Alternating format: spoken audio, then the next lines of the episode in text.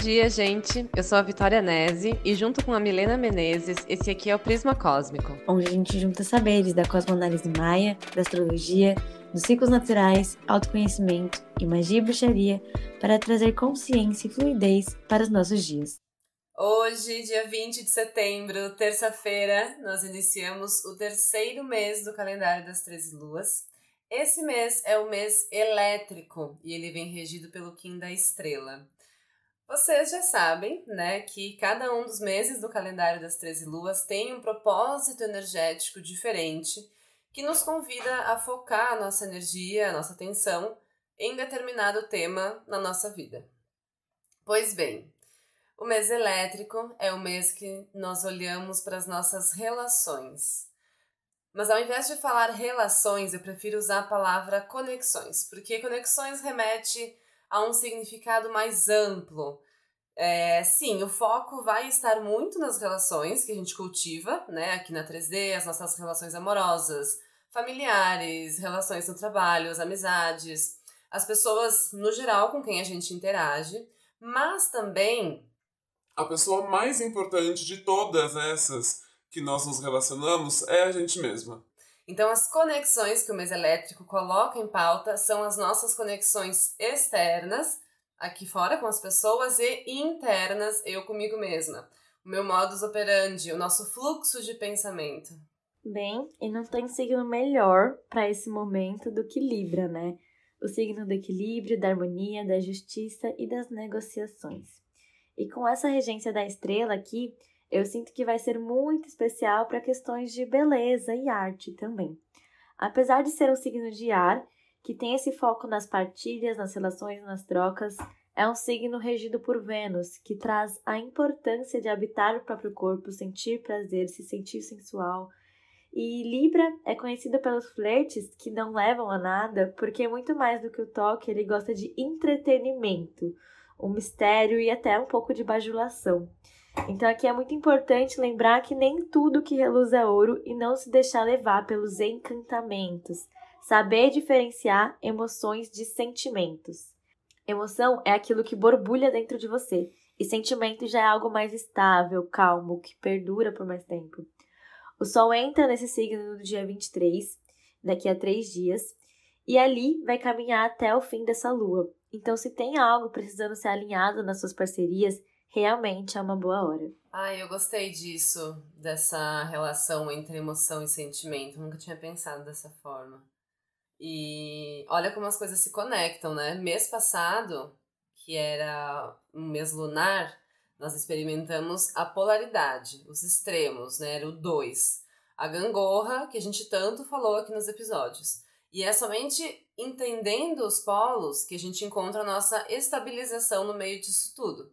E assim, nós vamos ir do 2 para o 3, né? Do mês 2 lunar para o mês 3 elétrico. A energia que transitava entre os polos agora foi integrada, estabilizada e pode ligar o circuito. Por isso que é o mês elétrico, né?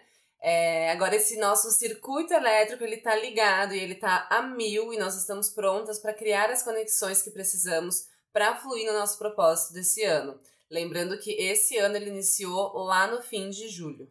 Eu amo referências com imagens práticas. e lá no dia 24 desse mês ainda, de setembro, Mercúrio entra em Virgem, voltando, né, retrógrado ainda, pedindo uma revisão mais madura dessas relações e dos desejos, que a gente use dessa clareza que vem da integração. E o que eu tô querendo dizer com isso? Como assim usar?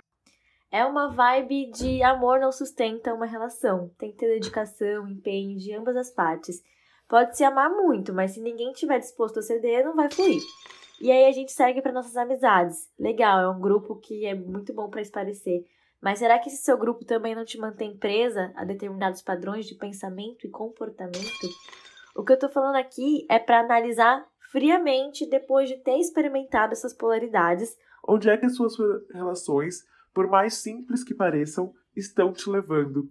Porque elas estão sim te encaminhando para algum lugar. Miga, eu achava que esse Mercúrio em Virgem ele ia trazer mais um, porque ele tá retrógrado, né? Eu achava, assim, no meu raso entendimento de astrologia, eu achava que ele ia trazer uh, uma visão mais prática sobre a nossa maneira de se comunicar, de vender, de estudar, de essas coisas intelectuais de Mercúrio.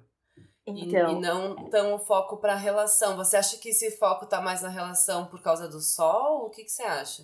Por conta das oposições que ele está fazendo com Júpiter, Netuno e Quiron lá do outro lado. Hum. E porque ele é regido por Libra do mesmo jeito. Ah, então, tá. É, tipo, se fosse. Pensa que se fosse assim ia ser bastante simples, né? O planeta tá ali, Sim. tá sozinho naquele signo, então você dá só aquela simbologia. Sim. Porque isso que você falou seria só a simbologia de virgem. Sim. Só que você tem que pensar que, tipo, que nem alunação libriana. Toda forma de lidar com todos aqueles signos vai uhum. ser relacionada a Libra. Então, a lua está em escorpião, assim, suave, mas Libra, às vezes, é um pouco inseguro. Então, não tem todo aquele poder escorpiônico. Certo. Tem uma outra regência, que é o mesmo caso desse Mercúrio. Ele começou ali em Libra. Então segue para as relações, vai cruzar com Vênus.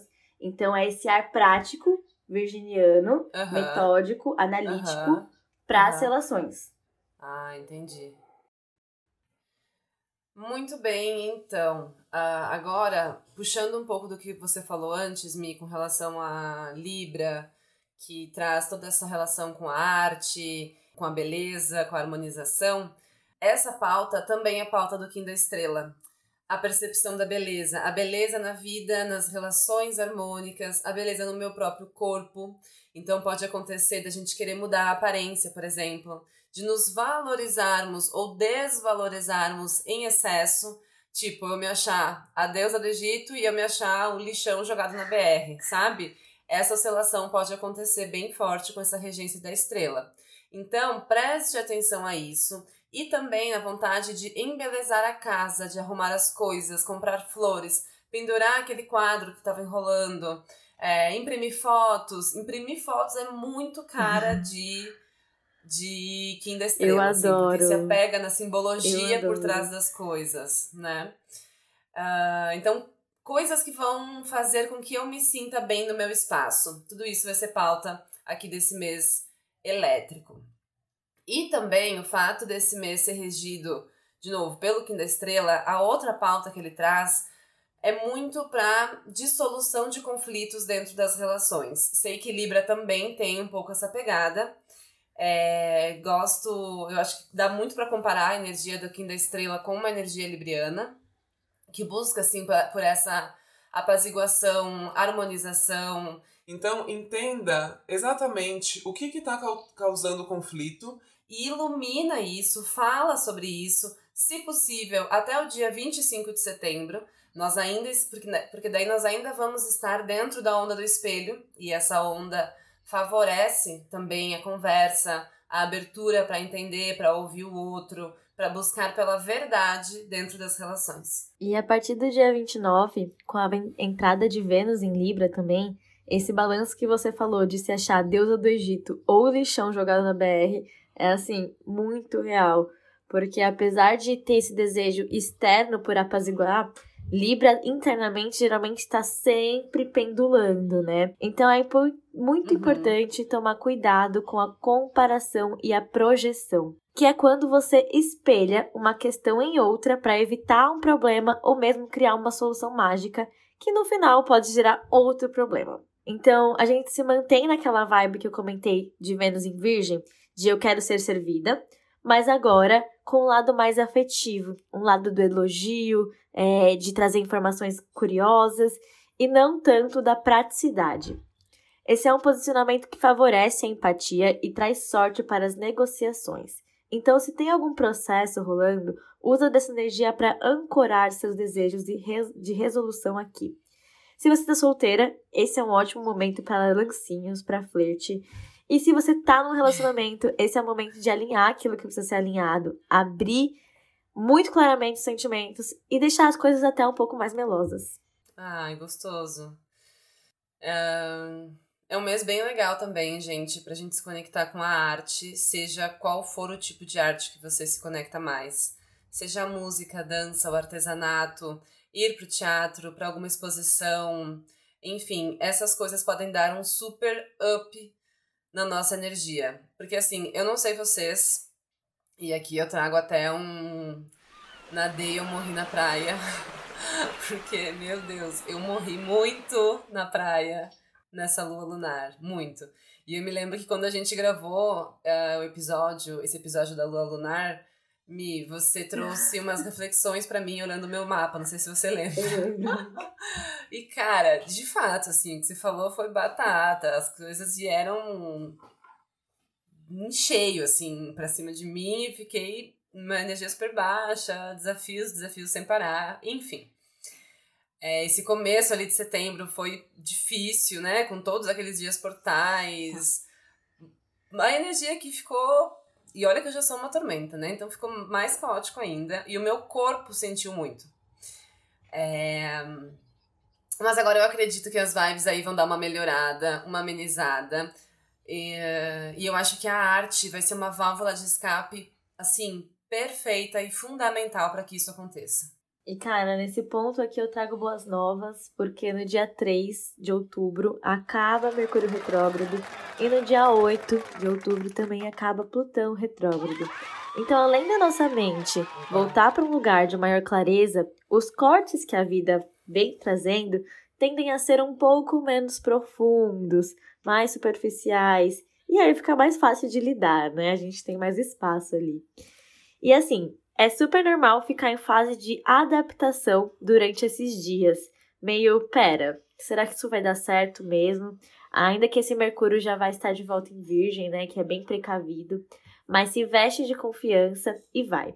Porque é um momento legal para ser ouvida por novas pessoas, expandir a própria rede e assim abrir novas oportunidades na sua vida. Uh, esse Plutão que não vai mais estar retrógrado, ele mexe mais diretamente com o que, assim, você acha? Cara, Plutão. Porque eu entendo que ele é um planeta mais distante, né? Então ele não mexe assim tão diretamente igual Mercúrio mexe Plutão, com a gente. Plutão, ele, num contexto geral, assim, ele vem falar muito de governância, né? Então é como uhum. se durante um período retrógrado a gente ficasse num ponto de onde as coisas são escondidas da população e rola muita coisa debaixo dos panos. Uhum. Quando ele volta, as coisas saem. Então, bem ali, primeiro, segundo turno, né? Vai ser intenso. E num nível mais interno, né? É legal você olhar onde tá no seu mapa, porque os planetas que ele tá tocando é onde você tá recebendo esses cortes da vida. Porque ele fala de um ceifador que chega e pá, tira. Fala, meu Deus! Uhum. Eu, eu, tinha isso daqui, era uhum. meu. Ele fala, não, não era. Uhum. não, eu, eu decidi que não era. E geralmente são coisas que tocam, quando ele tá retrógrado, que tocam lá no fundo da nossa alma. Aí quando ele volta pra, pro movimento direto, já tende a ser uma coisa que você já tava tipo, ah, eu ia desapegar disso daqui mesmo, então vai embora. Certo, entendi, entendi. Então o que eu tenho que fazer é abrir meu mapa natal e ver aonde que eu tenho o meu Plutão. Na verdade, é assim, você tem que abrir um mapa de trânsitos. Aí você olha onde tá os. Tem que abrir o um mapa do dia, tipo o mapa de hoje. Aí você compara tá. onde tá os planetas, todos os planetas, com o Plutão. Então, trígono tá. é 120 graus. Sextil é 60 graus de distância entre os planetas. Sim, que é quando fica marcando Isso. aquelas linhas. Quadratura tá. é.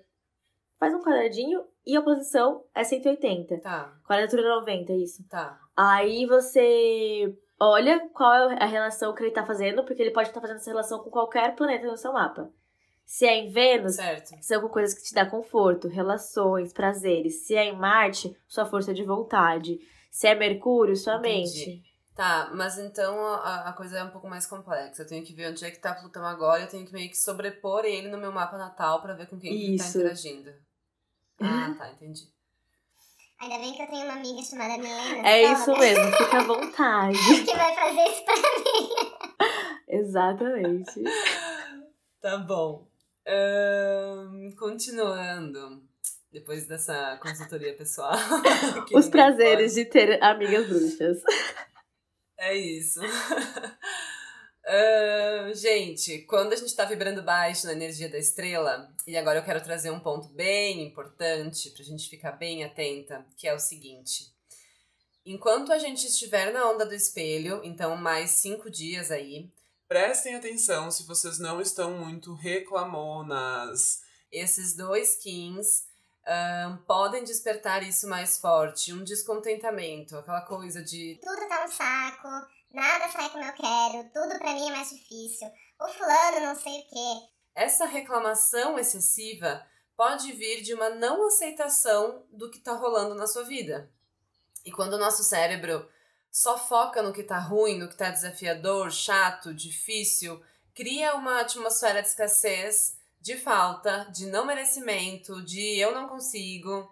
Então lembra que a estrela te convida a perceber a beleza na vida. E eu não falo isso pregando uma vibe gratiluz, sabe? Mas sim te convidando a valorizar as coisas boas que te cercam. Nossa, gente, isso é, é muito importante. Até porque lá no dia 10, Mercúrio chega em Libra de novo. E ele tem essa tendência a levar as coisas pro lado pessoal. E ele tá numa fase bem afrontosa, como eu comentei mais cedo, em oposição a Júpiter e Netuno. Então, complementando isso que a Vi trouxe, é muito fácil cair no padrão, sabe? Você absorver a energia dos outros, você se sentir vítima das situações. E assim, 90 por, 95% dos nossos pensamentos são reciclados do dia anterior. Então, se você quer sair de algo, se esforçar para entender aquilo que já está disponível, que vai poder te ajudar nesse movimento, é muito importante. Esse é um posicionamento que às vezes se deixa sentir injustiçada ou fica querendo trazer justiça para o outro, né? Levar harmonia para a vida das pessoas e nada para si mesma. Então, se olhe com amor, com carinho e se dê aquilo que você espera para receber. Porque se você não tá se dando isso, como é que você quer que a outra pessoa traga isso para sua vida? Muito bem. Tendo dito isso, deixa eu trazer um assunto mais levinho, mais Ufa! gostosinho. Sabate de Ostara vem aí, gente. É comemorado entre os dias 21 a 23 de setembro. E esse é o momento do ano que marca o equinócio de primavera.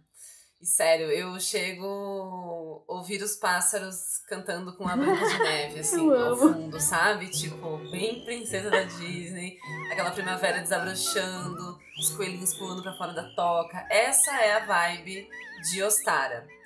É... Mas o que é, né, esse, esse sabate? O que é o sabate? É uma celebração que os povos antigos faziam para honrar e para se conectar com a natureza. Sabate de Ostara avisa que é tempo de fertilizar o solo e plantar as primeiras sementes depois da melancolia e do cansaço do inverno. A natureza, então, ela tá mais viva e nós também. Estamos no mês elétrico, né, gente, com as conexões brotando a mil. O fato de marcar um equinócio, que é quando o dia e a noite têm exata mesma duração, nos lembra também uh, a mensagem do Kim da Estrela, com relação à harmonização e o equilíbrio na nossa vida. Para quem quiser ritualizar a Ostara, pode levar flores para casa, fazer rituais com mel, morango, erva doce, alecrim, escrever sobre o que você quer que floresça na sua vida. E aqui eu tenho um exemplo que eu estou aprendendo a nadar dentro dele, né? Que é dentro desse equilíbrio da deusa fértil, selecionar aquilo que vai ser nutrido aquilo que eu posso sustentar com respeito e amor a mim mesma, aos meus ciclos e ritmos internos. Se a gente decidir trabalhar como uma máquina, dá para plantar uns cinco campos de futebol, né? Mas a gente se pega num ponto onde a gente tem que ver metade das coisas desandar e acaba se frustrando por não conseguir dar continuidade a tudo que a gente plantou. Então, nessa temporada libriana, o discernimento não tá lá tão em alta. Tem o desejo de juntar todo mundo, de agradar, de ser bem vista, que pode fazer com que você acabe colocando energia em muitas vertentes. Então, uma coisa que eu quero te lembrar aqui, para te ajudar a fazer esse filtro, é que suas entregas têm que ser um transbordar de você mesma, daquilo que você é. Então, se nutrir naturalmente vai nutrir aquilo que você quer fazer ainda mais e te tornar mais magnética para essas coisas. Não tente agradar todo mundo, não se esforce para isso. Selecione as sementes que você vai plantar e plante elas com muita presença e amor para que você veja elas florescerem até o final. Eu acho que às vezes quando a gente sai desenfreada, plantando todas as sementes, né, que surgem, muitas vezes essas sementes não são genuinamente nossas. Exato. Né? Então tentar entender assim o que aqui é realmente meu, o que aqui eu realmente quero plantar e quero que floresça na primavera. Exato. Agora, pensando então em um âmbito mais de trabalho, um âmbito mais profissional, tem duas coisas legais para a gente compreender.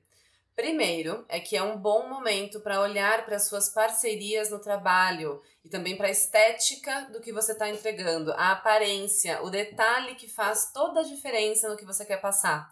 E também a linguagem simbólica do que você está apresentando. Quando a gente tem a regência do Kim da Estrela, tudo que é simbólico a gente capta mais. O seu cérebro ele está mais programado ou intencionado a pegar o, o detalhe da coisa, a simbologia da coisa. Então, vai tenta ir bem para esse lado, aquele toquezinho sutil que vai trazer toda a sua essência para o seu trabalho. A segunda coisa é com relação aos seus valores dentro do âmbito profissional. Tenha muito claro os seus valores e os seus limites. Quando você tem clareza sobre essas coisas e as expressa, mesmo que subliminarmente, fica muito mais fácil de pessoas que pensam como você se conectarem com o seu trabalho. E você vai acabar magnetizando aquele cliente que você quer, sabe? Que vai ir de acordo com aquilo que você prega.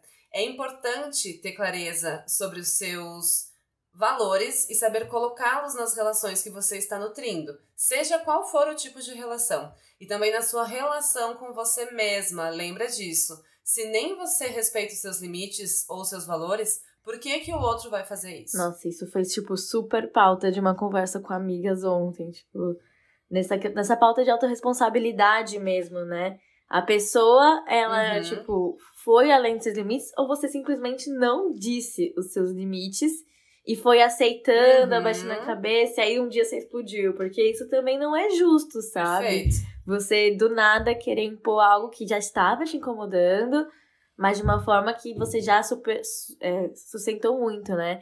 Então, esse processo de ai, ficar pensando, cara, segue seu coração, você não gosta, você tá achando que você não vai te levar, levar para um lugar legal, já fala enquanto você não explodiu, já fala com a cabeça fria bem tranquila Sim, na paz para realmente ser uma harmonização e não virar uma explosão. Exatamente. Exatamente. Então é isso, gente. Muito obrigada por estarem conosco. Não esqueçam de ativar o sininho para receber as notificações quando a gente postar episódio novo. E até a próxima onda.